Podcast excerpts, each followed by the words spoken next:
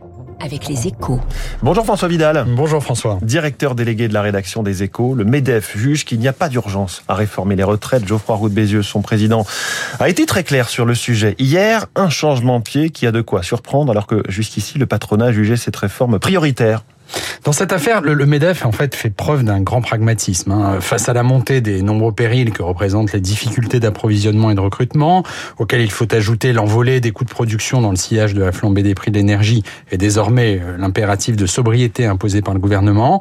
Il préfère éviter le risque d'une crise sociale. Exit donc euh, pour le moment la mère des réformes et cap sur celle de l'assurance chômage, moins explosive et surtout plus bénéfique à court terme, car en réduisant la durée d'indemnisation des chômeurs, on peut espérer réduire les tensions actuelles sur le marché du travail. Alors si je vous comprends bien François, pour le patronat, il ne s'agirait que de, de reculer pour mieux sauter sur les retraites? Bah, Sur le papier, oui. Hein, L'idée est de renvoyer ce chantier compliqué à des jours meilleurs.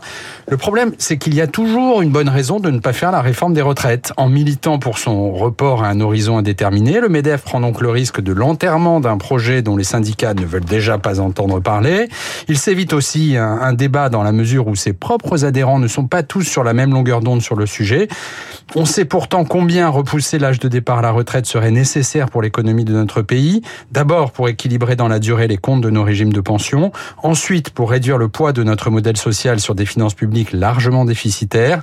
Au moment où la remontée des taux d'intérêt s'enclenche, s'emparer de ce sujet est un devoir plutôt que d'attendre d'avoir à le faire sous la contrainte. Tactique et stratégie patronale décodée par François Vidal des Échos avec le MEDEF qui met le pied sur le frein sur ce sujet des retraites. C'est bien sûr à la une de votre journal, tout comme cette révolution en cours est silencieuse. L'automobile chinoise à l'assaut de l'Europe, révolution silencieuse puisqu'on parle de voitures électriques évidemment avec ce constructeur chinois que personne, euh, que a priori peu de gens connaissent, BYD, BID, je sais pas comment on prononce François, et qui est devenu le premier constructeur électrique mondial devant Tesla.